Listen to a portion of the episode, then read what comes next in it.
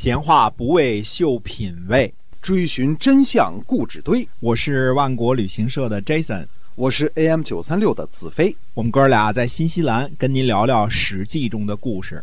各位亲爱的听友们，大家好！您现在收听的是《史记》中的故事，我们要跟您讲一讲在那个年代啊所发生的这个事情是到底是怎么样的。那么一直以来呢，感谢各位听友的大力支持啊，也希望您能够继续的给我们鼓励。好，我们今天继续书接上文。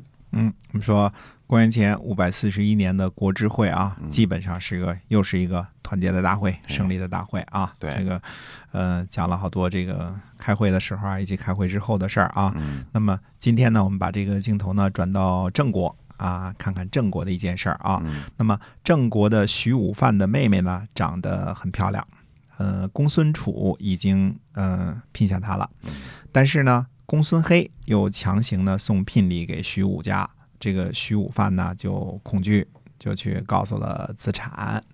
子产回答说呢，说这是国家的政治不清明，这个呃不该让您忧虑这件事儿，呃，还是让您的妹妹啊自己挑选吧。嗯，那么徐武范呢就请二人来，让自己的妹妹选择，这两方呢也都答应了。嗯，公孙黑呢穿着盛装陈列了聘礼之后呢就离开了，公孙楚呢穿着戎装前来，左右呢各射一箭，然后一跃跳上战车离开了。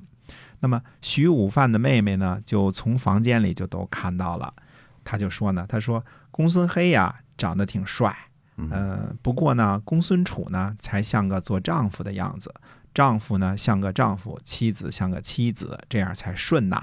于是呢，就嫁给了公孙楚。公孙黑呢就生气，对吧？发怒，他里边呢穿上铠甲去见这个公孙楚，想呢杀了他，娶他的妻子。那么公孙楚呢知道了，就拿着戈呢去追逐公孙黑，呃，追到了路口呢，就拿戈呢击伤了公孙黑。公孙黑受伤之后呢，就回去了，告诉其他大夫们说呢，说我好好的去见他，没想到他动粗啊，所以我受了伤了。大夫们呢就来这个谋划这个嗯对付怎么对付这件事儿啊，因为这个大家斗殴哪国都不允许嘛，对吧？嗯，公卿大臣打架斗殴更更不允许了啊，更不能打架斗殴了。嗯那么子产说呢，说双方呢都有自己的道理，但是年纪轻的和地位低的有罪，所以呢罪责在于公孙楚。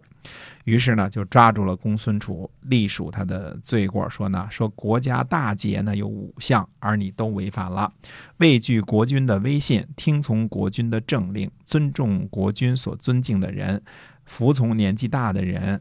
呃，奉养国君的亲戚，有了这五项呢，一个国家才能称为一个国家。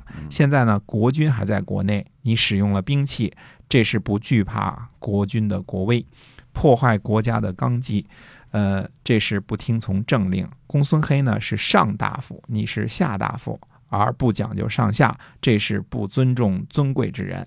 年纪小呢也不忌讳，不服从年纪大的，这是不侍奉长者。兵器呢用在堂兄的身上，这这是不奉养亲戚。国君怎么说的呢？国君说：“我不忍心杀你，宽恕你，跑得远一点吧，赶快走，不要加重你的罪责。”公元前五百四十一年的五月初二呢，郑国把公孙楚呢流放去了吴国。嗯，看那时候流放啊，这个流放到江苏去啊。哎 哎，准备让他动身前呢，子产呢向子大叔呢征询意见，因为公孙楚呢是属于游氏的，是这个子大叔游吉的这个堂兄弟啊。子大叔说呢，说游吉不能保护自身，哪里能够保护同宗啊？